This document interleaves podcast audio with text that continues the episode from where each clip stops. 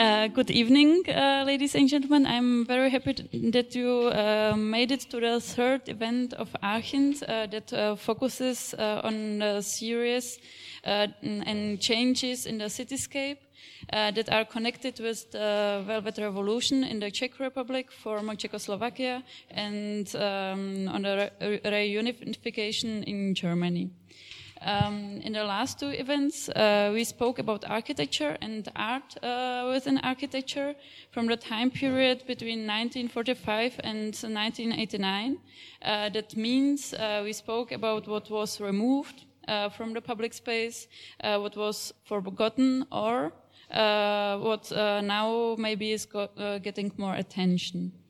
Um, the question of today is um, how do we commemorate uh, the political turn in the public space? Um, in these days, we see everywhere uh, dozens of uh, events that uh, are commemorating this um, political turn, but uh, we want to ask what uh, will stay for the next 50, maybe 100 years or longer. Um, and we also want to speak about places that are important as places of remembrance uh, for people without uh, being uh, official monuments.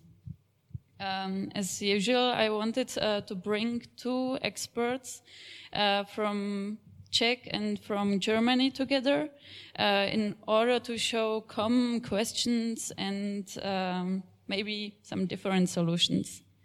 Um, my guests for uh, today's evening are two ladies, uh, Aniška Bartlova and Sophie Jung. Um, they will both give us a short introduction into the topic and uh, we will have a discussion afterwards.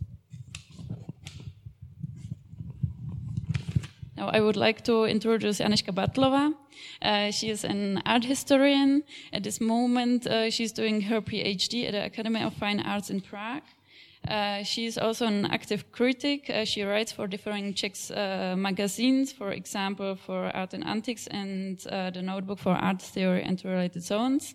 She also won the Vera Jirousová Award for Emerging Art Critics, and she's a member of uh, the Solidary Artistic Platform for Communication, uh, Spolek Skutek.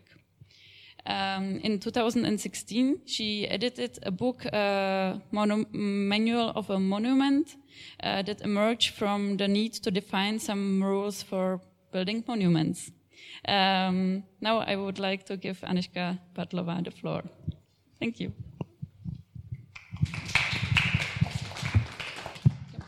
Yeah, uh, thank you very much for invitation.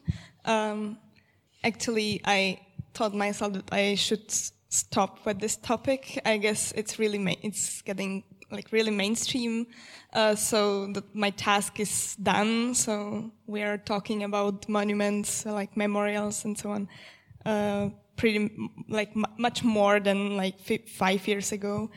But um, yeah, um, this is a great um, great occasion to um, think more about what we need today and uh, what we um, would like to remember, what we, what, what we would like to be remembered of our time uh, in the future. How did we, how did we from the future uh, think about uh, what happened 30 years ago? Um, yeah, um, I prepared short presentation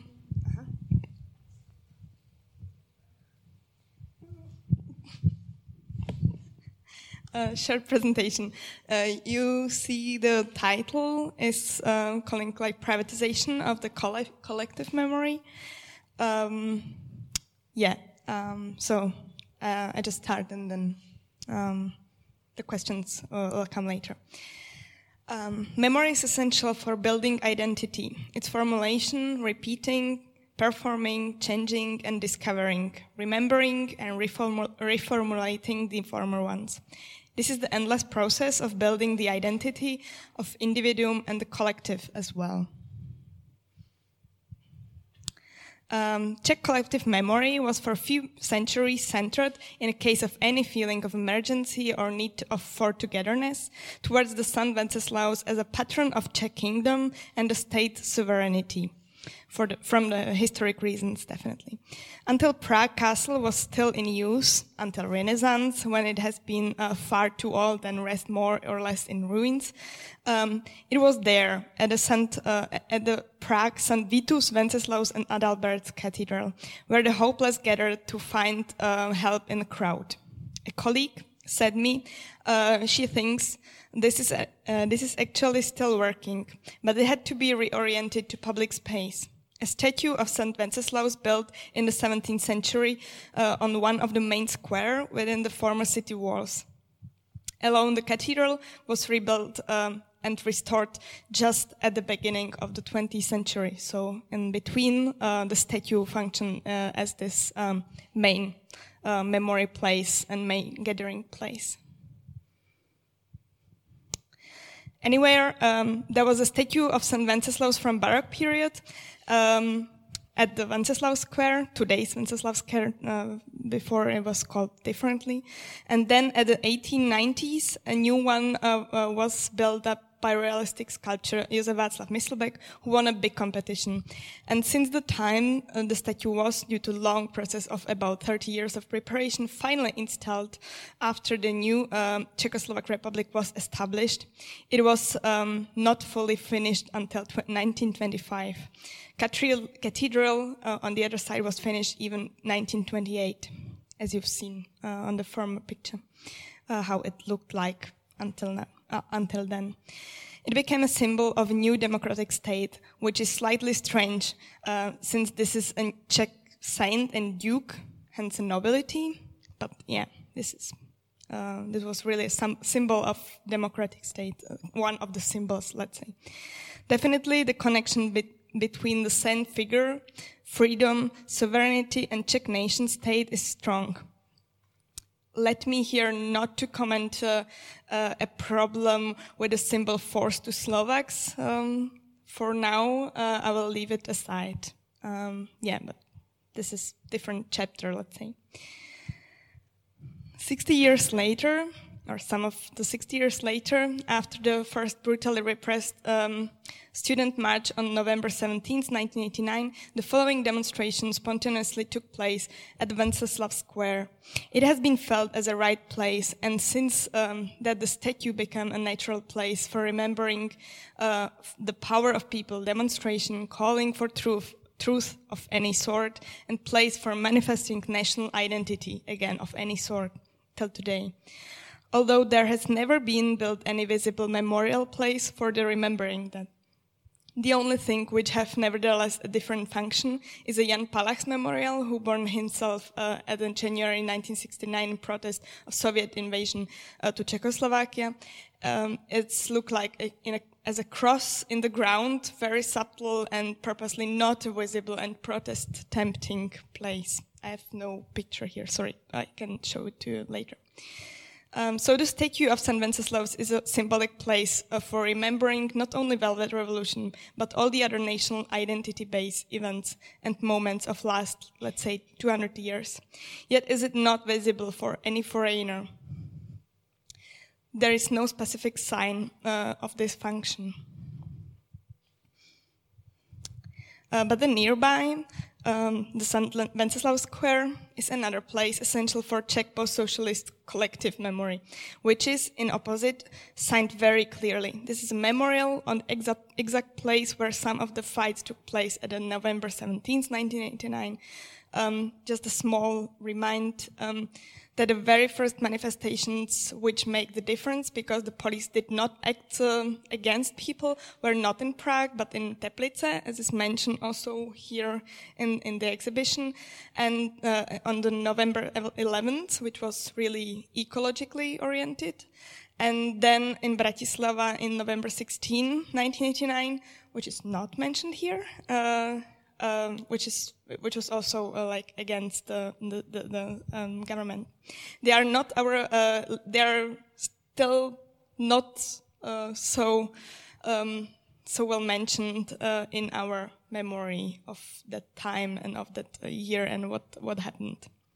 So, but this is also a different story, um, really bigger and longer.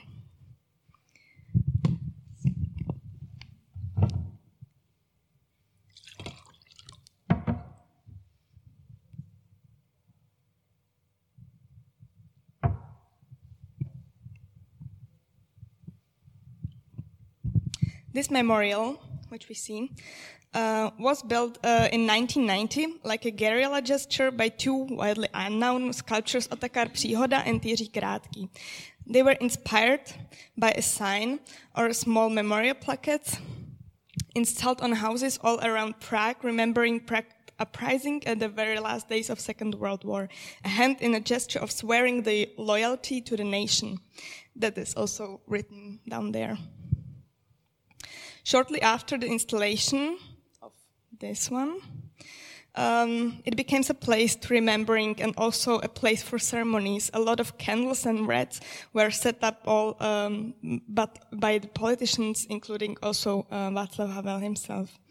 This place becomes very important for keep collective memory of the brutality of late socialist regime, also, but um, uh, alive, um, but also because of politicians on the ceremonies, it became a place where the real politics character of monuments is to be seen as well as manifested itself repeatedly.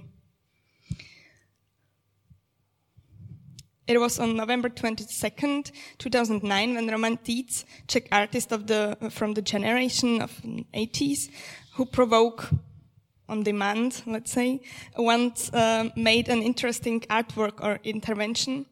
Um, he added some parts to the placard, which uh, with the title "Není co slavit, nothing to celebrate."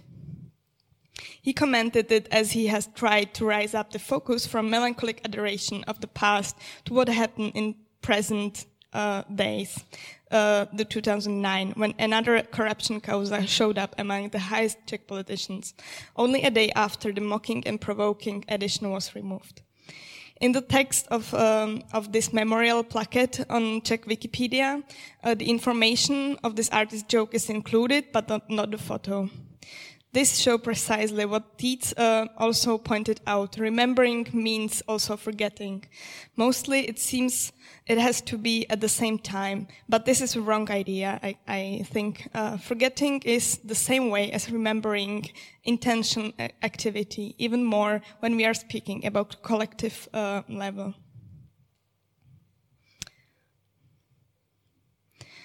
As it comes to um, more areas of our everyday lives, there are tendency, like 10, 15 years or so, um, to so-called new enclosures. This points out um, on the process from 16th, 17th century in England, where capitalism began to be visible in landscape by enclosures of the land. The idea that every space could be used for profit and this profit belonged to man or woman who gets there first this is the idea of also today's new, let's say new enclosures. Easy and dangerous. So the building called Kaňkův Palác, which you saw, um, this is actually not a photo, this uh, is uh, visual, visualization, uh, but um, yeah, it's without people, as you see. Um, it looks nearly the same. Um, um, the building called Kaňkův Palace, where, the colonnade, uh, where in the colonnade on the streets this plaquette was, uh, was bought uh, by Czech Bar Association. So lawyers and advocates did what is legal. In occasion of the reconstruction, was the whole passage or colonnade, let's say, closed, and memorial was shifted to the strange place in the window of the palace. So here you can see like today's uh, play, today's place. Where is it? And previously, it was in the in the wall behind, like inside this passage. Um, until now, for three years, for about three years, there was a normal office uh, space down there. I mean, here, behind behind the windows. Um, this year, they set up an exhibition and project Lawyers Against Totality. So they replaced collective social memory for one of, uh, uh, for the one belongs to elite of the society, as we can read at their website, in a memory of those who defend people against totality. Um, I quote them, uh, which is definitely great job, but the question is if it was necessary to shift the memorial just because it is private decision, I would say we gained some notion of brave elite and lose part of the collective memory.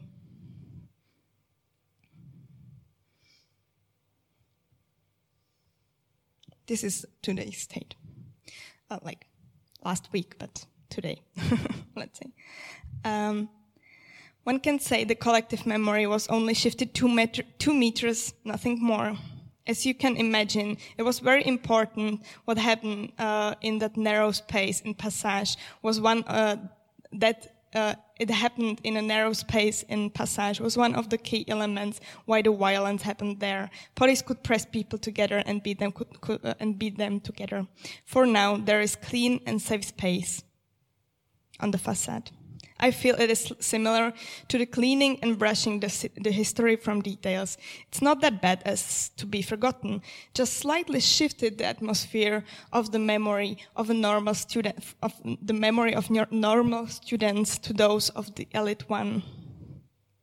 I think the important point is that so significantly, uh, once again, the regime today we speak about very late capitalism uh, determines what we forget and what will be remembered um, and how. This is partially a national of the monuments, as they are always very political things, as Latour would say, in a public space. This does not mean, on the other side, that we should not, uh, that we should accept it without any question and without fighting for our rights to our own memory. For my surprise, there is a con consequence of this situation.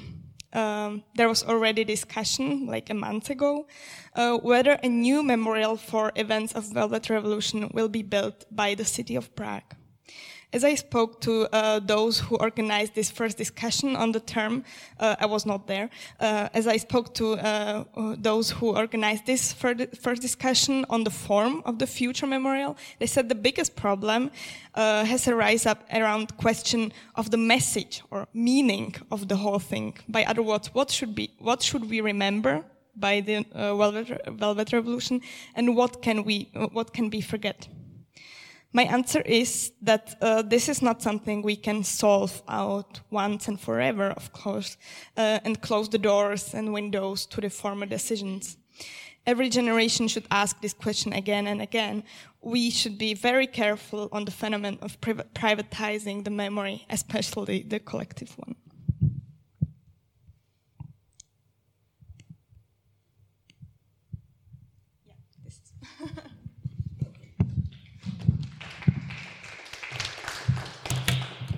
Thank you very much for this introduction. And I, would uh, like to introduce Sophie Jung. Um, she studied also art history and political economics in Berlin and in Istanbul. Um, she focuses on modernistic architecture and urban planning. Um, she works as a freelance journalist and editor and writes uh, about architecture, art, and music, among others for Die Taz, Baunetz, Monopol, or Art. Um, in 2015, uh, she published her book uh, 12 Gegenstände about everyday objects as cultural artifacts. And she also initiated the Berlin Art Prize, an independent award for contemporary art. So, Sophie, the floor is yours.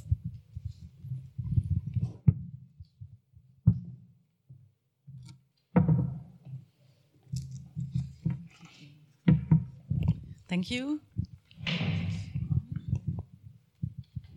Yeah, you hear me? Okay, yeah.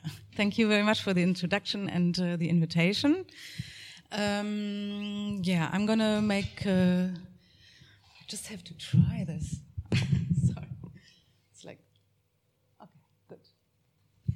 Um, I'm to talk about now from the German or perhaps also a Western German uh, perspective about um, memorials of um, the reunification rather, uh, and how um, the division of the country is still spatially visible.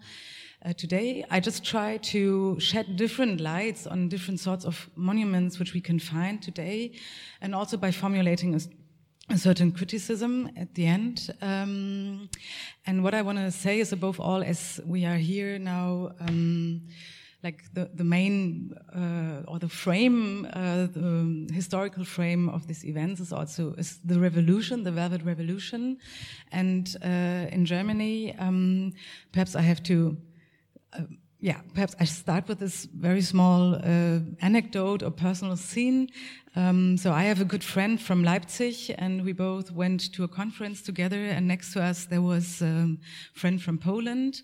And whereas uh, my Leipzig friend and me, we were talking, we were the whole time talking about yeah, in my childhood, it was different because it was like that and that. And in my childhood, the school was different. It was like that.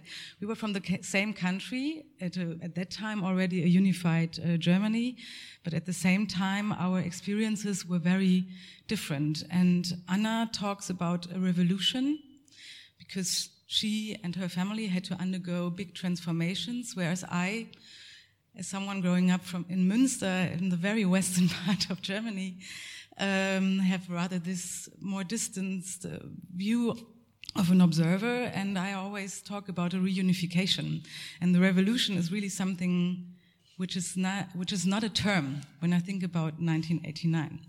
So, and uh, this is also something which you can find in the in the monuments uh, or in the in what I'm going to present now, the monuments or spaces and memorials. Um, it's all about about the division and uh, coming together again, or like actually, it's about memorizing a division and the different tales around it. Um, and like, yeah, there's there are very different perspectives on this. So it's very on very few times the the a collective experience of a revolution um, is um, is put in place when you when we discuss about 1989 and what you can also see here. Um.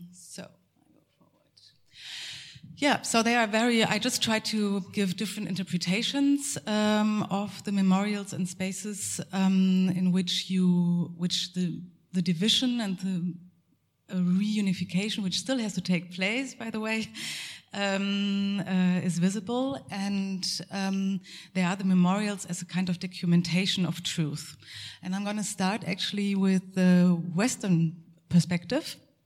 So. Um, um, because um, yeah, this is a this is just a, an information sign about the first victim of the of the wall, and this was actually initiated by uh, by people from West Berlin. Most very often uh, these initiatives are private initiatives, and uh, so people who who were there on the western side and actually observing the very first killing uh, of um, someone who tried to escape from East Berlin.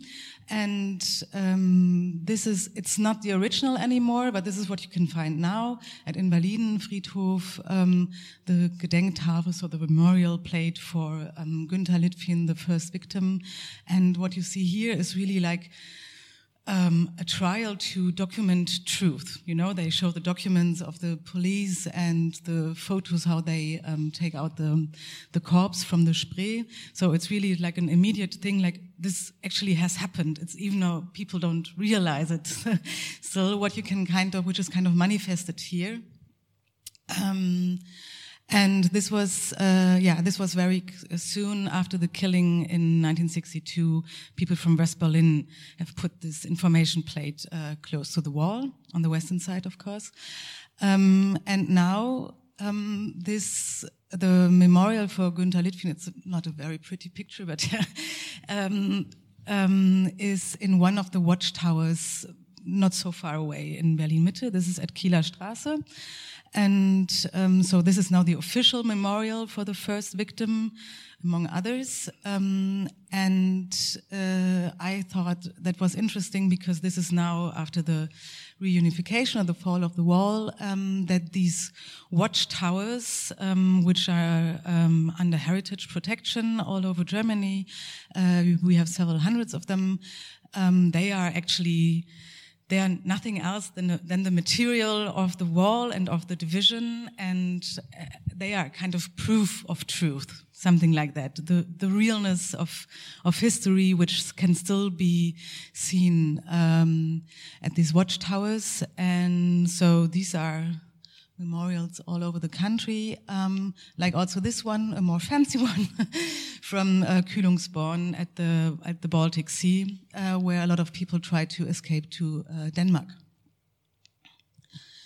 or like this one at uh, the border to um, Lower Saxony. Yeah. so yeah, they are under heritage protection. So these are memorials all over the country. Um, and this is another memorial which I think is interesting because it shows um, the different perspectives on on each side. So um, this is actually in Berlin, uh, or it's a very symbolic place at Bornholmer Straße, um, the first um, border crossing which opened in uh, 1989, the 9th November, the night of the 9th of November. And so here we can see still one week later, a lot of people try to go to um, the western side. And uh, I just picked um, two memorial plates from the eastern and from the western side. And um, just it's it's a small thing, and these are not very uh, not very big, but um, here you can see like already on the inscription how different the perspective was. So I don't know if you how well you understand German. Um, so um, it says. So they, they also quote Willy Brandt, which says, Berlin wird leben und die Mauer wird fallen. So Berlin will live and the, uh, the wall is going, going to fall. So this very um, utopian-like, for a while at least, uh, wishful and idealistic sentence, which the people have put, um, this plate, they have put it quite soon after the fall of the wall. Um, whereas in, on the western part, It just says that um, this was the first place where the um, where the inner German border uh, fell. So it's a very it's just a documentation, and it, it's a it's a very small detail, but it already shows that on one side there's this hope, there's this big transformation happening, and it just comes up in one sentence. Um, and here uh, on the western side, it's a more distanced uh, view. But again, this is a place uh, because this is the chapter.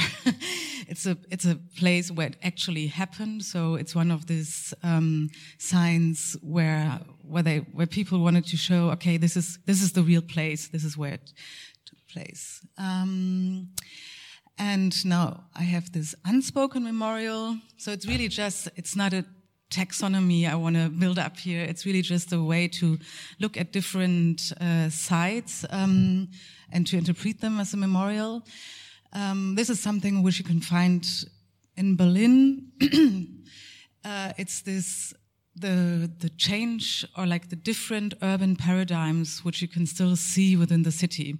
So this is I don't know. There's perhaps not very. Um, perhaps you see like there is this. This is the border. This is the western part here in Kreuzberg, whereas there this big part with this very um, uh, light uh, urban planning is the eastern part with this high-rise um, buildings. So you can see um, this and this is when you are on the street. It's really interesting this this change of scenery when you get from this dense Altbau area to this very um, light um, areas um, where the social housing projects of the GDR are visible and just form a completely different urban uh, fabric as well as atmosphere.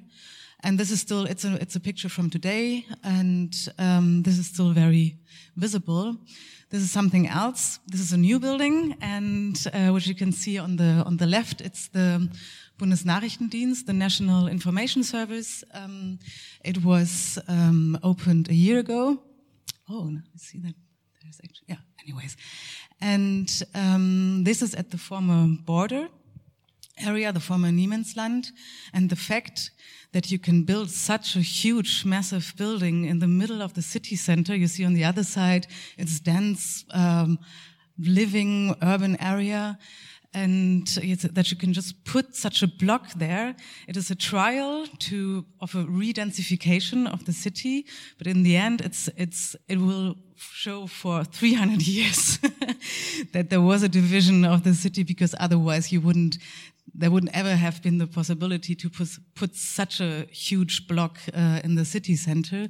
So that's something a kind of, for me, it's an ironic thing that uh, even though there is the trial to um, to to um, have one unified or one um, one urban entity again in Berlin. There were decisions made in the past, and I think this urban decision, this urban planning is very bad. um, to which still show for a very long time that there was a division of the city. So these are kind of, they are of course not wanted as a memorial of the division, but they are visible or they can be perceived like that. So this is the building itself in the streets. Yeah. And uh, this is a um, this is a memorial at uh, Brunnenstraße, and um, here this is one of the few memorials I think where there is the trial to. I first used the word reenactment. I actually don't like that one that much because there is this idea of a sensation of how did it feel like uh, at the wall, and um, it was just it is something I just wanted to include in this collection. So this is a very famous one, the memorial at Brunnenstraße, which was recreated as such a, um, as the former Niemandsland. Um, so this, yeah, as, as one of the biggest national monuments about the division in Germany. So, and, um, so there is this, there is very much this focus on, I have to look, okay. uh, this focus on um, memorials um, at the actual places, so where it really happened, to kind of resense history or to to learn a truth also, and then there is of course the symbol um, of reunification or the memorials of as a symbol, which are much more abstract. And uh, this is interesting. Like from the 60s, you find a lot of symbols in West Germany. This, for instance, which is in Mainz uh, from the 60s. Uh, this is from my hometown in uh, Münster. Um, another one. These are quite heavy. It's I don't choose things here which I like, but rather as an interesting. and and you can really see all over West Germany, for instance, this abstract figures which like two different uh, geometric forms coming together where like for everyone it was clear okay it's about uh, the divided country which has to get together again like this was the method and the thinking um, and this is one actually one of the few symbols of a revolution which I could uh, find. Um, this is in Leipzig um, a symbol about the yeah about about the people who who did the revolution. It's at the place where um, the demonstrators gathered, and um, but there are there are few uh, memorials like that actually, um, and this is the symbol, to, the memorial to come, the Einheitswippe. so uh, it's still not clear if it's really going to happen, but most probably it will happen.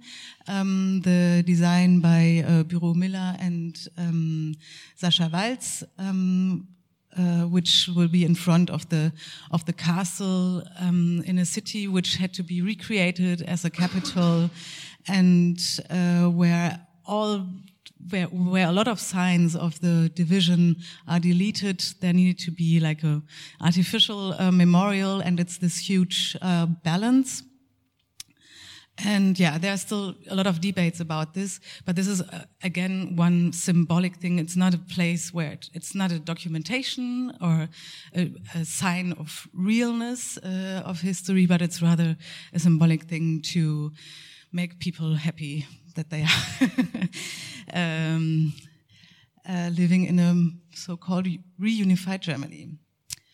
And so I'm, I mean, I'm going now to um, to what I think are actually missed symbols, um, because we're above all now, uh, 30 years after the reunification, um, it is like it is very clear that there are a lot of um, that this this asymmetry of uh, experience of the past 30 to 60 years is still very much there in our society and uh, that they cannot be this cannot be solved by um, uh, by make, reconstructing city centers or uh, or symbols and or having like symbols like the Einheitswippe, but actually that this takes time um, to to have a a, uh, a to have a common society again, you know, and that this is not not something which can be forced. That uh, there's still a certain division. I mean, the the idea, even the concept of the East German is something which came up after the fall of the wall. Before, no one was talking about the Ostdeutsche. Now it is a word all over the medias. So, like, it's a, um, and it shows that there is a division and it takes time and it's, it's, I, am actually sorry that there's there are very few or there are no real memorials about that, which which don't hurry, you know, uh, which don't. Um, so there was um, something where I was. It's it's a personal thing, um, and I think a lot of people will. Um, um, shout out loud when I say that because I think, for instance, a missed symbol would have been to keep the Frauenkirche as it was, as a ruin. Um, because very soon after the um, reunification, this was one of the very first decisions made to reconstruct the Frauenkirche as a symbol of a new, um, of the reunified uh, Germany and also like of an intact um, society, you know, which um, and actually, um, I thought this was one of the of a good decision of the GDR government to keep uh, an important church as a ruin, and. Um, so this was, of course, also because they weren't so much, uh, they weren't supporting the church, but it was also a memorial of the GDR um, government um, about the war and about time after the war because there, there was were a lot of plants growing over it. And here you can see like this was in the 80s. And well, this is the Frauenkirche today. It's a important part of the Dresden silhouette.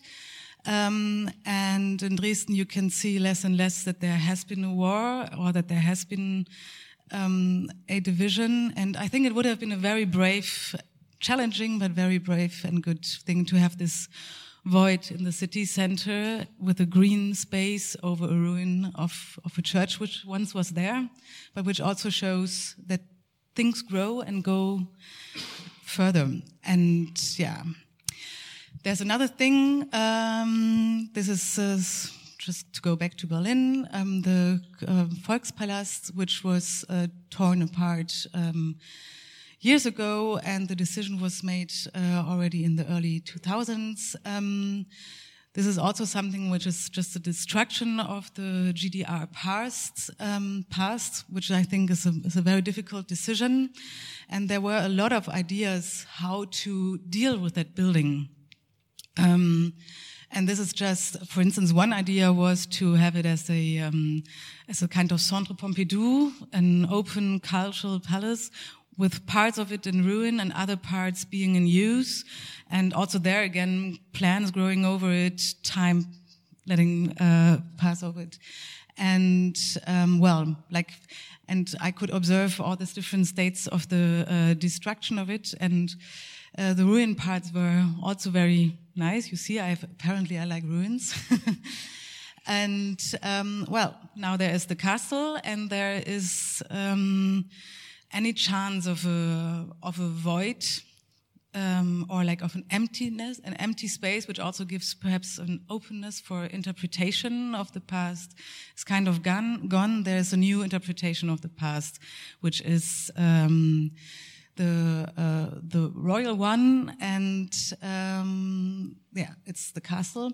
So wishful thinking, perhaps, um, just as an idea. Um, this can be a place which can just become a new ruin again and uh, where plants can grow over it as a sign of um, of time how but this is one I don't know if you know. It's a new project by, or it's not so new, but there's an initiative called uh, Humboldt Dschungel, uh, who actually made a call to uh, to let the castle fall apart and grow plants over it already before it opens.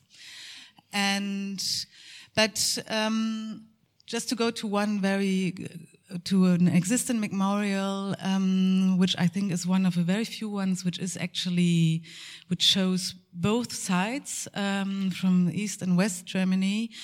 Also because from the beginning on, there were both sides being involved in it. Uh, I don't know if you know it. It's the Green Line um, from, it goes all, all along the, the former border.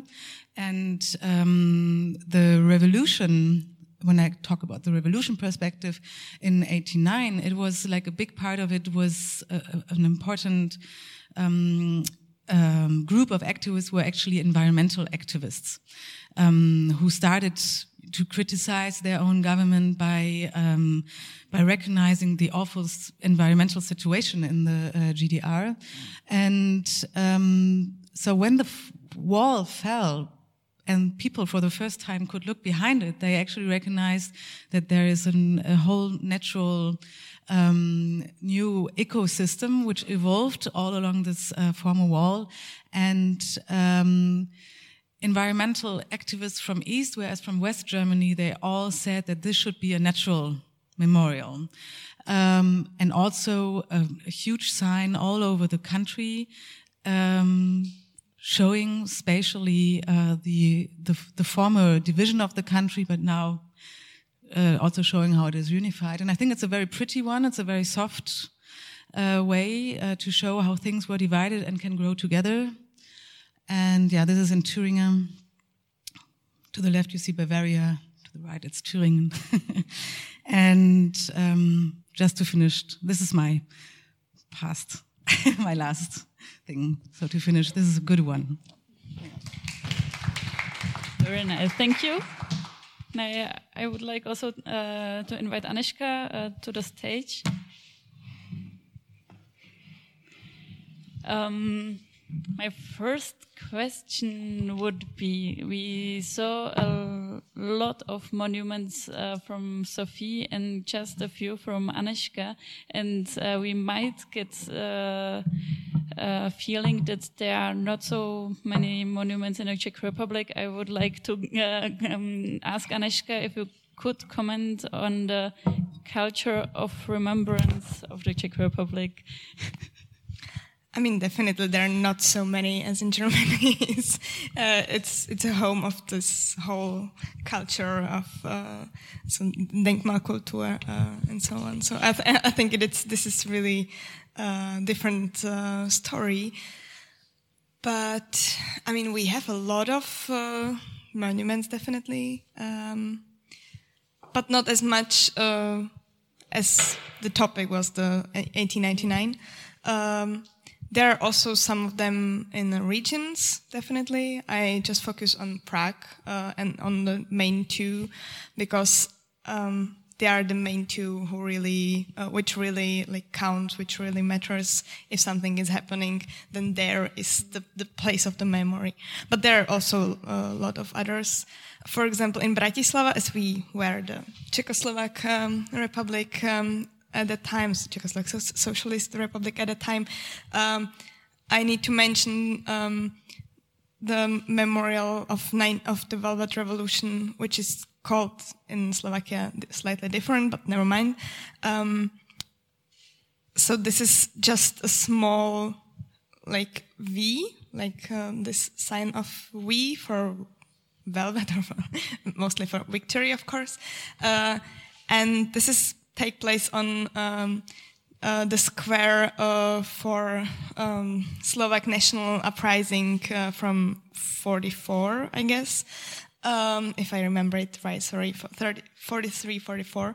Um, and um, it's on the side. The main, this, this is quite small if you know it, maybe, but this is quite I mean, one of the most important square in Bratislava, but still quite small, like triangle uh, shape. Uh, in the center is the main uh, memorial for the uprising from for, from 80s, but it's uh, uh, devoted to 44 from the, the, the Slovak national uprising. And on the one side there is a lot of different like plaquettes and so on. And there is a, just small v um, on, on the side. And this has been the place where uh, last year uh, during the big protests against the government this take place there like few meters um, uh, uh like really like at the same place or a uh, few meters uh, out of this place. Uh, it happened to uh, be like um, um, uh, like occasional memorial for these two murdered people, the, the, the, journalist um, and his wife in, in, in, Slovakia, which happened to be a really big like movement with thousands of people on the streets. So it takes place on this place although it's just really a small plaquette in shape of we, and nearly nobody knew that it's, it's, it has been there. So it, it has been, it, it seems not to be such important, but uh, then if something happened, it, it seems that it's like really still feeling as some point where, where something can happen. So yeah, that was.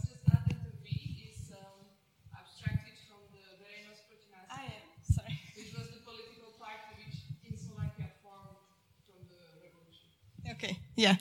Great, thank you. Uh, even I didn't know it. Uh, I, didn't get it from, from the um, form of, of the memory. But ne never mind. I mean, this is how it really it really works. So it's something uh, I would like to add to, yeah, like to to to, to side of the Czechoslovaks. Like there are a lot of them, but not so many for the 1989.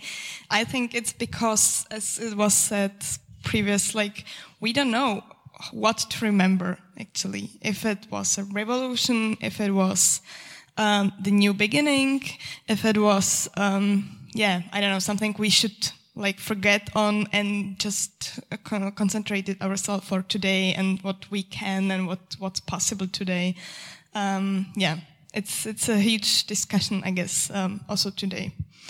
And also we could see in the presentation of Sophie that there are more of the real places like the rests of the um, of the watchtowers and of the Berlin Wall in the cityscape than we and we cannot find things like that in the cityscape of Prague. Yeah, definitely not Prague, but I would say that on the borders, where also like no no man's land was in somehow uh, like around borders, there will there will be definitely uh, find some some places like that. Um, um, I um, still uh, you mentioned also the new uh, planned monument for 89 in Prague. Um, could you maybe tell us more about it?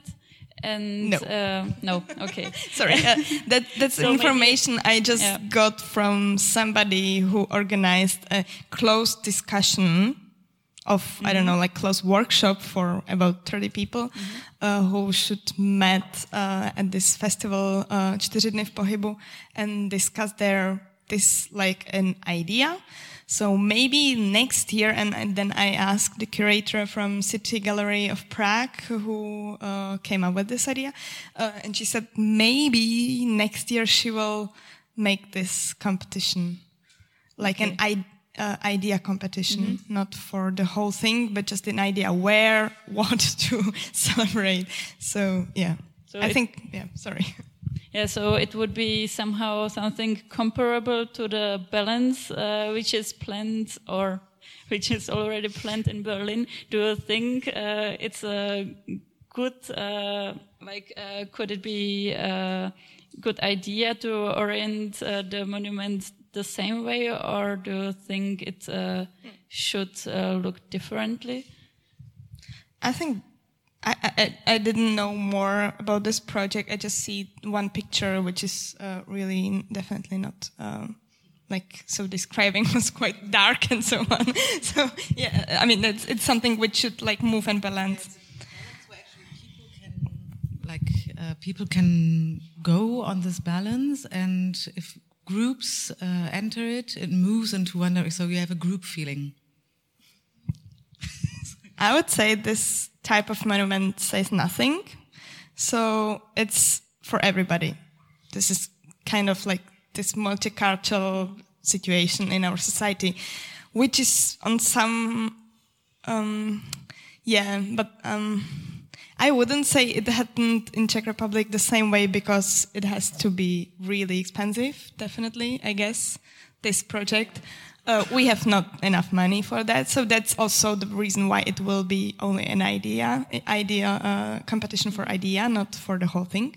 Uh, because after then, I don't know how, but this is maybe something they can get money from, like extra money from ministerium because it sounds good. But um, I don't know. I wouldn't say it's. It I think it's interesting. I mean, here it's really the idea that the um, Vereinigung, the the, the, um, the, uh, the unification is really something. This this is something which maybe everybody could really agree on that this is some point. I am not sure if we have one such point uh, in today's situation when we have a former uh, communist, um, um, uh, like um, from uh, from secret police uh, agent in in in uh, in government, which is, I mean, just just a fact. That's nothing more. Uh, I, I, don't want to, to to interpret it more, but this is something that clearly says we are not sure what we would like to remember and what we would like mm. to forget. And you also mentioned uh, that it's not um, easy or it's not clear to whom it uh, um, it uh, should be for.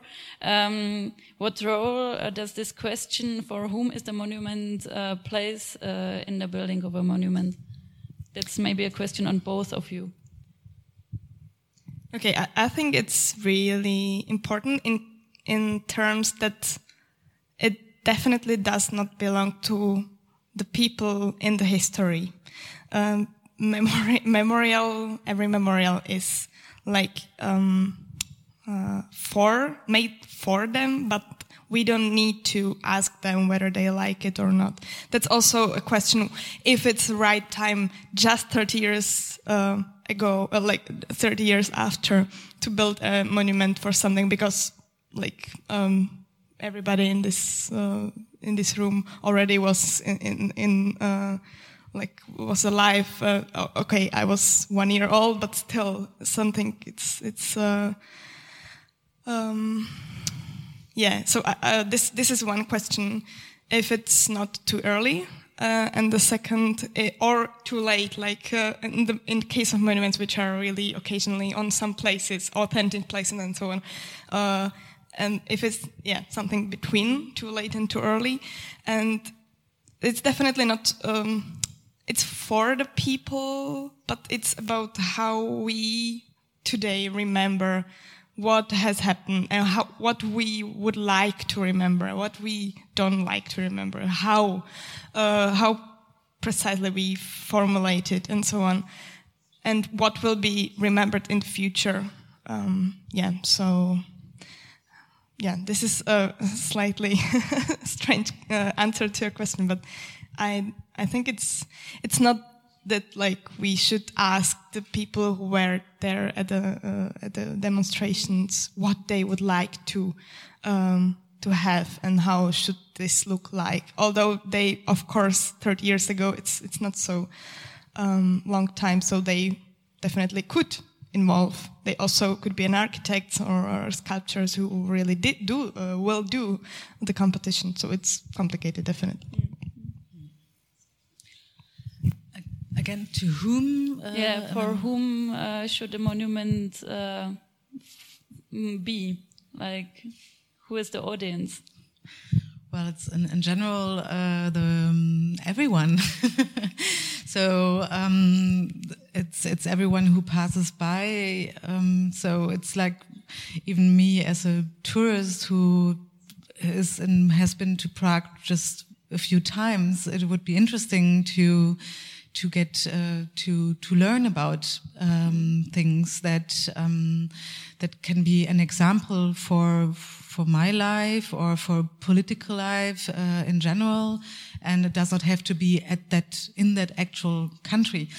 Um, so, or at that actual place, I think um, uh, well, it's you can memorize a lot of things, and it's it's a it's a very uh, vast, vague, not not vague, but it's a very vast field. Um, but uh, sometimes, um, like concrete examples are good of a person, for instance, who said something loudly, or of someone who was killed because of his or her ideas, and not by taking one political direction by saying, okay, this is a leftish monument or it's a, it's a conservative monument or something like that. So to addressing to just, um, to one, just one group, but, um, by picking examples which can be, which, um, which can be an important example for, for everyone about what has happened in the past and what you should try to avoid or what you should perhaps do yourself, you know, and um, and there are some universal things, for instance, to speak up, and yeah. You also mentioned. So it would be good to memorize yeah. that. Yeah, this, I think is always a good starting point. Yeah. You also mentioned the role of the civil society on the example of the Euro European Green Belt that was initiated uh, right uh, after uh, the events. Um, what uh, what uh, do you think that the role of the civil society is important for building monuments, and do you think that the process or the monuments should be participative? You hear me? Yeah. Okay. Um, um, well, it's it's difficult to force participation. Um, if there is a moment in which uh, in which participation is given, of course, it it should uh, happen. And this is this is one of the um, this is the this very interesting and touching part actually of this green line. It's also part of this um, this very first information plate which I've shown you about the death of um, Günter Litfin.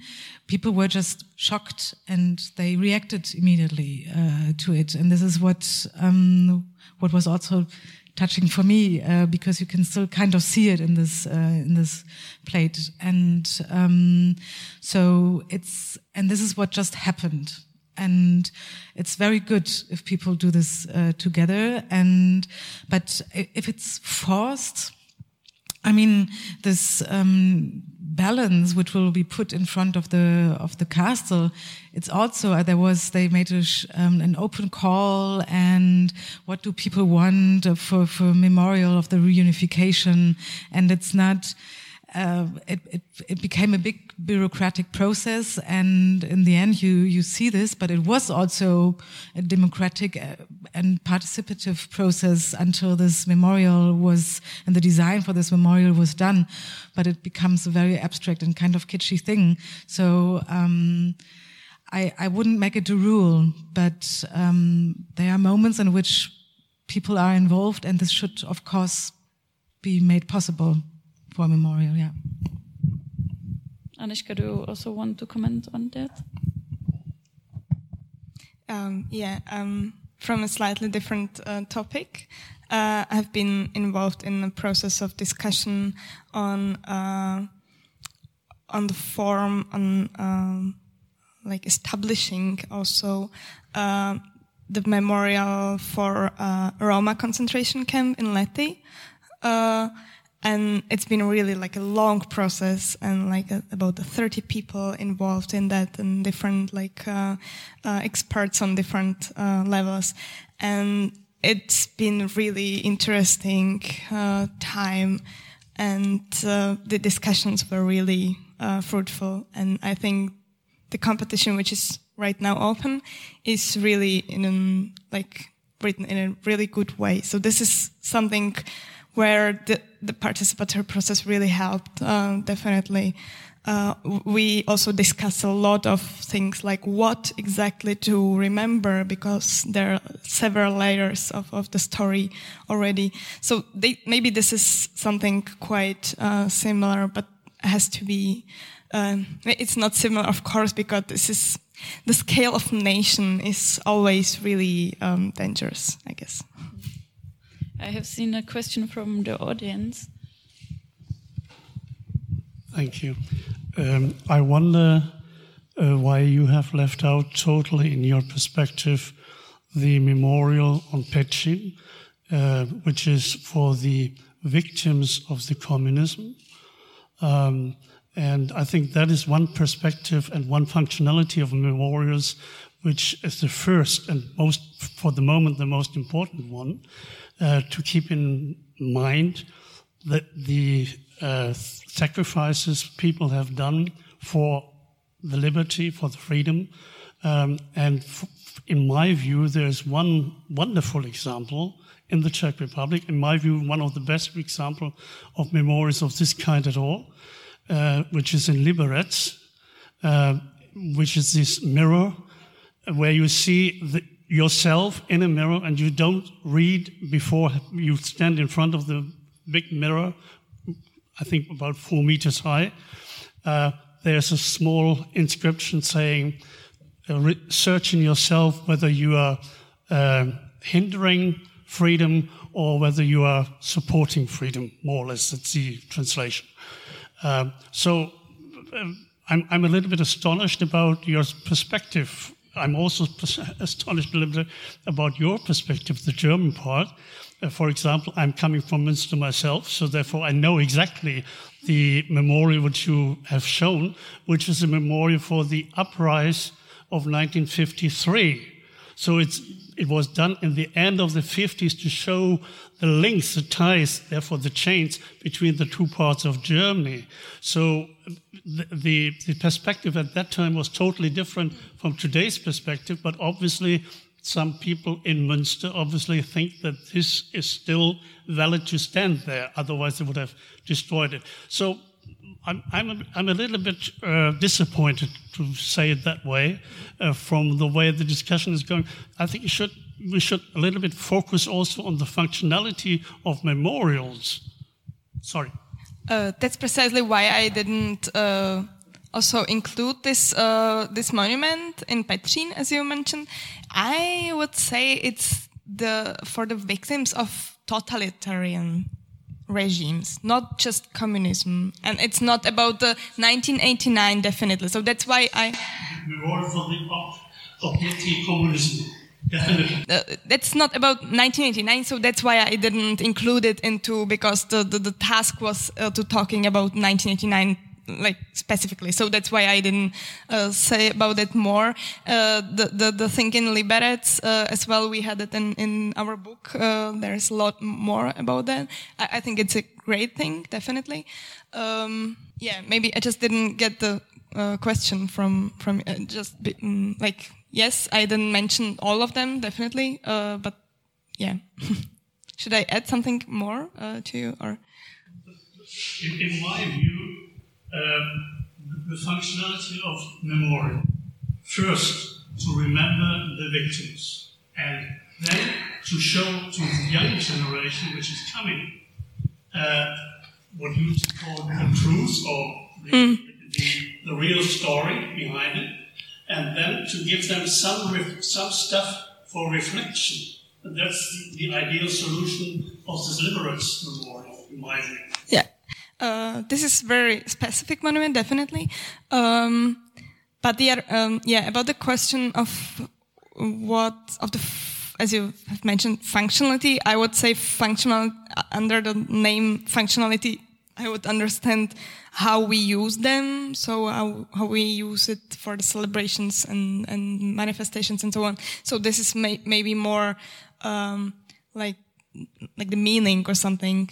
Uh, we um, like we fulfill them. Uh, and I would say every time, but really every time, you have also victims, but also heroes, and you all the time need to uh, like decide what, which part of the uh, of the event you will like remember or not. So this is like there are also like uh, I mean in case of 1989 is precisely what it's discussed today like whom we should like give the the the credit for is it like the students the student leaders there or who who was like the the hero there and who was the who the the winner of the revolution where maybe today's we can say that the winner were the people who afterward then like uh, get all the property which were, was uh, like um, uh, sold from from states by really strange uh, occasions. And so I, I mean this, this, is really uh, all the time problematic so that's what I would like to propose that to, we need all the time things like every time we need to think about um, whether we would like to support uh, victims or support heroes? What if we should remember something or should not forget on something?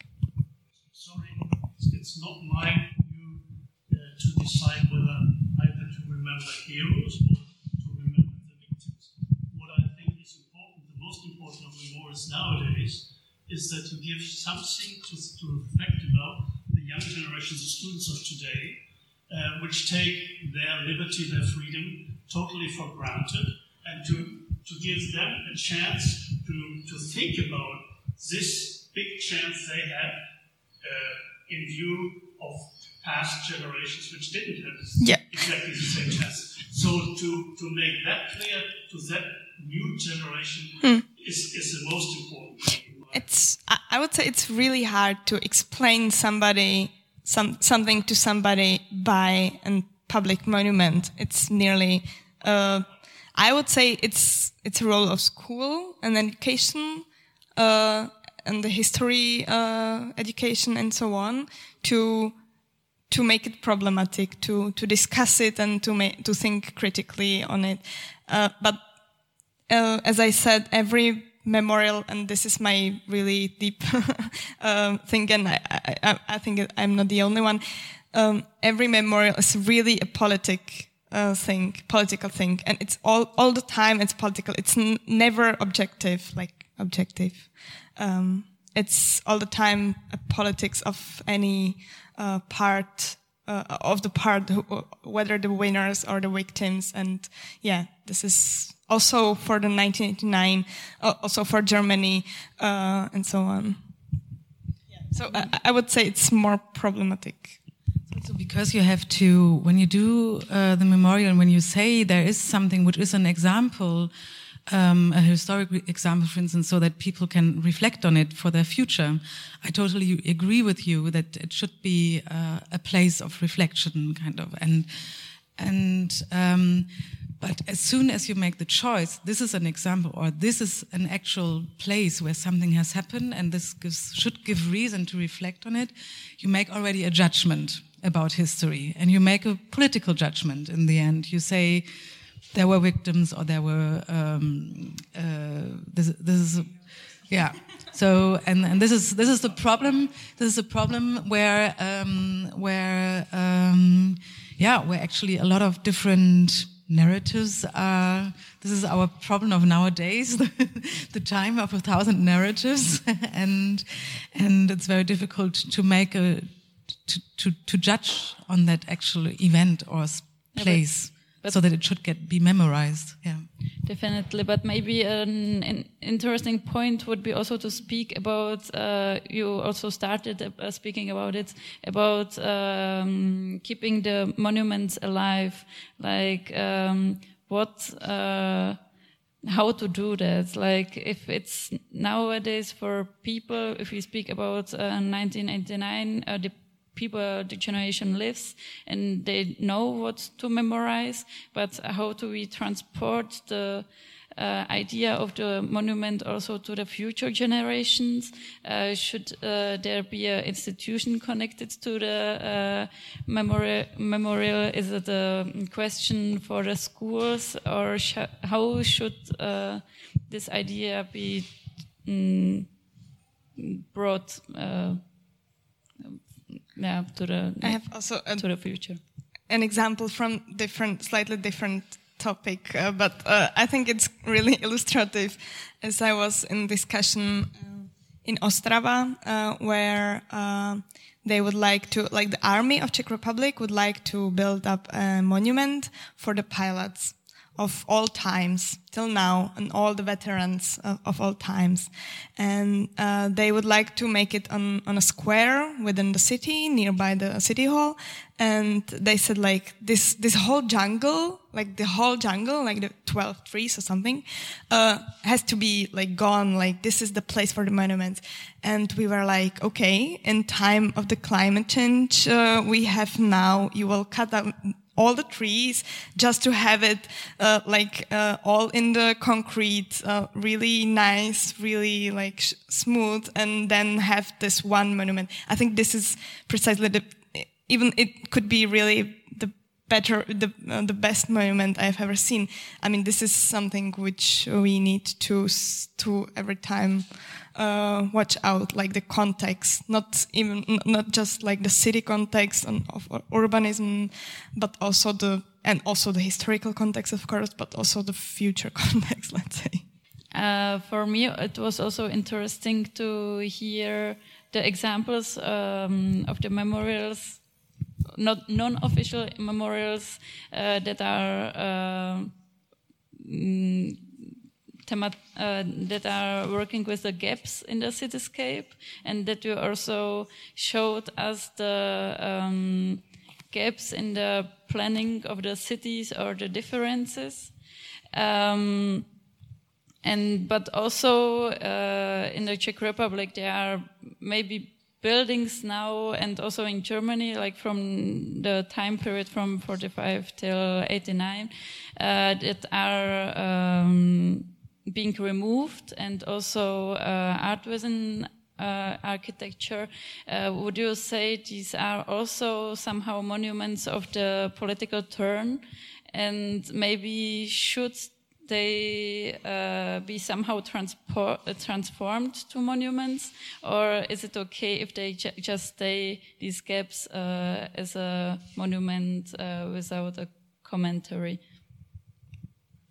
yeah if sorry i i will not answer i'm not sure i don't know. Uh, it's really up to each different um, situation. Like if i have more time i will do the second part of my book on like um, putting monuments out of the public space. But i haven't started yet sorry no, but there have been great discussions on some monuments I've seen, and then I, I, I didn't involve uh, this these discussions because it's really uh, problematic. But I, yeah, as you have mentioned, also like the monuments as, as, as architecture, as buildings, and so on. So yeah, we have a lot of buildings which are really uh, interesting and important in not just in architectural way, but also in in historical way, and it's and they're um, like um, uh, they've been demolished uh, last years.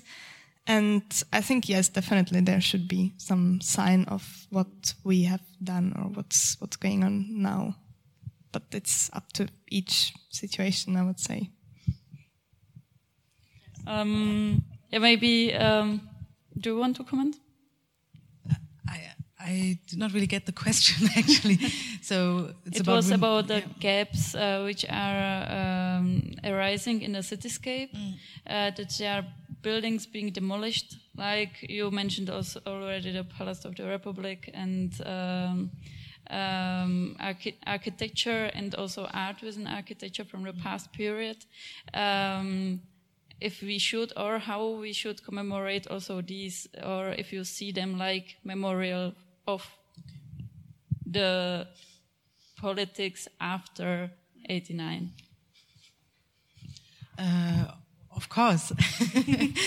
um, well, I'm I'm an art historian, and I always like when architecture or space shows a certain time, even though this time is over. Uh, it's a it's a documentation of what has happened, and and it can be some, it can be pleasant or unpleasant that it's there, but uh, it is there or was there. So um, there, in general, I think things should. I mean, I don't want to say that nothing should change, but. Um, at least for space places um, which where you can see a certain importance or a certain care which was given to them. Um, um, so I think about buildings, for instance, of the GDR um, time, which were demolished very soon after the fall of the wall. Um, the Ulrich Müther buildings, for instance, who was a genius in, in concrete architecture, and just by the fact that it was from the GDR, it was demolished uh, very soon after the fall of the wall, and and it was it was an architecture which was done with care, you know, and which had a certain importance. So at least these spaces you should reconsider um, if they should be demolished or not. Um, of course, we should be open for a certain change, um, but um, there should be a certain um, respect towards what's there. So um, I would say it for any time. Yeah. Um, I would like now uh, open the discussion um, also by, for the audience. Um, I have seen a question. Uh, hello. Uh, I would like to see what uh, my uh, colleague here said uh, that um, for whom should we understand who, who is who is the writer of the memories uh, my opinion is uh, the one who's write all our history and all our memories, always the winners, because the victims are gone away always. All the when we look at our history or old history or very old history, the people who writing the history or memories, the winners only. But the victims are already not here, not in the picture at all. So we are all not sure about what we see now from memories or from our history. It's true or no, because of it's written by one party, not by both parties. Uh, when we see any statues or any something in cityscape or anything, it's made by winners only. So the right party is the winners, but it's not it's not absolutely true. So when some people, even this party was not good people, but at the end they are the winners and they are the writing history. And I would like ask uh, to ask people who are writing or searching and uh, making researches in memories or history to highlight this point and to search about truth, not about uh, the one who write these memories. Thank you. Yeah, maybe I would say that in case of the events of 1989, let's say not the revolution, but um, ju not just the revolution, but there is quite clear that the narrative today is like everything is better now, everything is better, and there are a lot of people who are really in Czech Republic definitely who are not doing better now than they were before because the health, insu- health insurance is okay, but the social insurance and and uh, then then the uh, like social situation was totally different, and now they feel really betrayed and and uh, like um, uh, that nobody cares about them and so on. So I would say they are definitely not the winners, uh, but the winner's party, as you said, the party, like the side uh, who, who, who uh, is the winners, say they made the narrative that everything is okay and that their stories are not true actually because the official narrative is everything is better. So the people who are, uh, of course, mostly older people because I was born at the time, uh, like they could feel really bad and not heard and um, like forgotten in some way.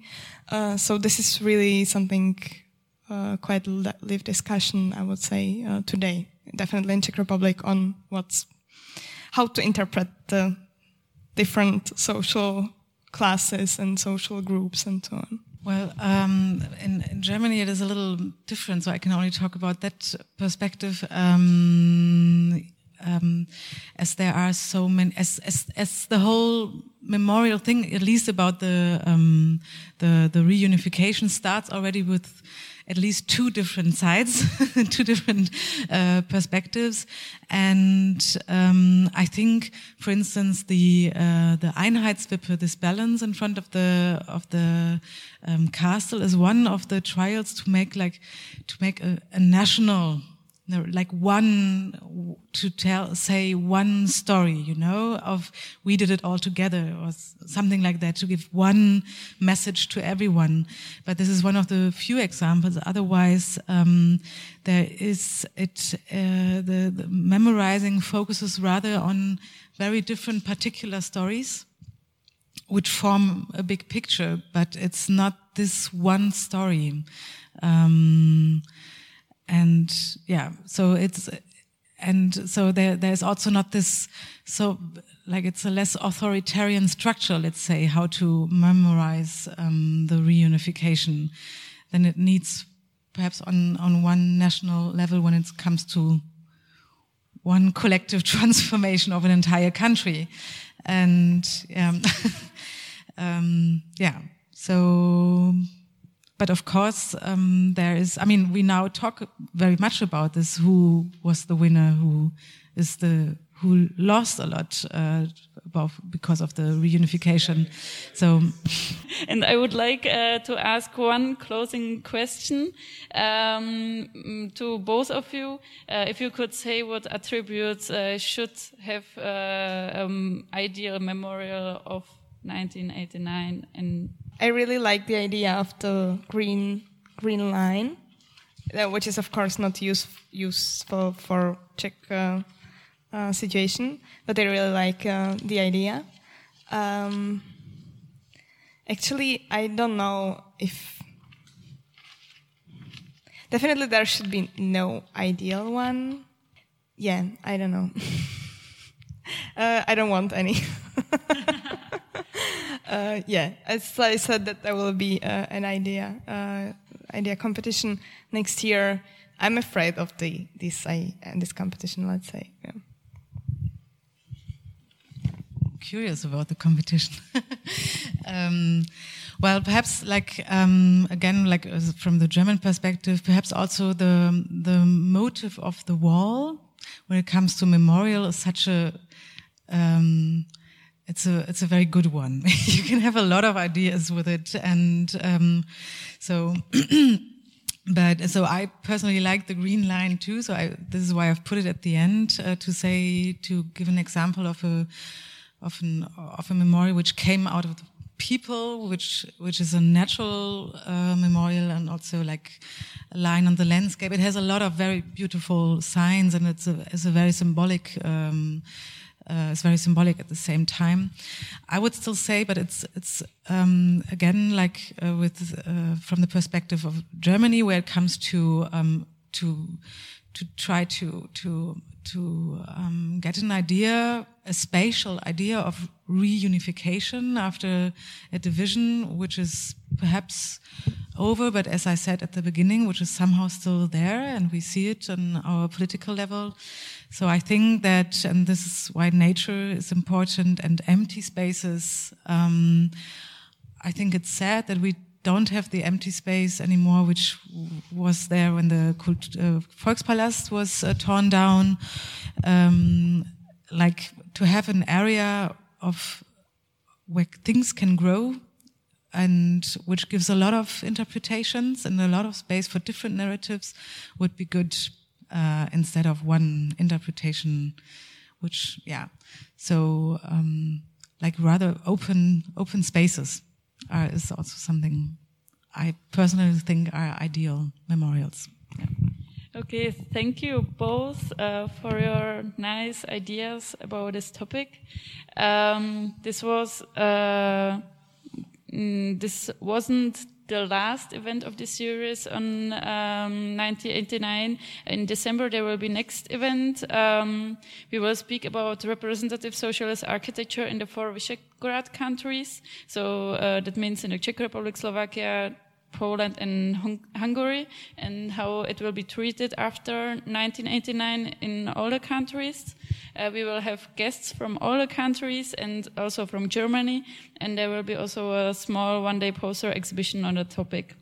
Um, the information you will find on this uh, flyer and also on our website. Um, so, and also if you miss the events, uh, you will always have the possibility to hear them as a podcast on our channel from of the Czech Center in Berlin. Um, so thank you very much for coming today. Uh, thank you both for being here with us, and I'm uh, looking forward uh, to see you in, at some of the next events. Have a nice evening.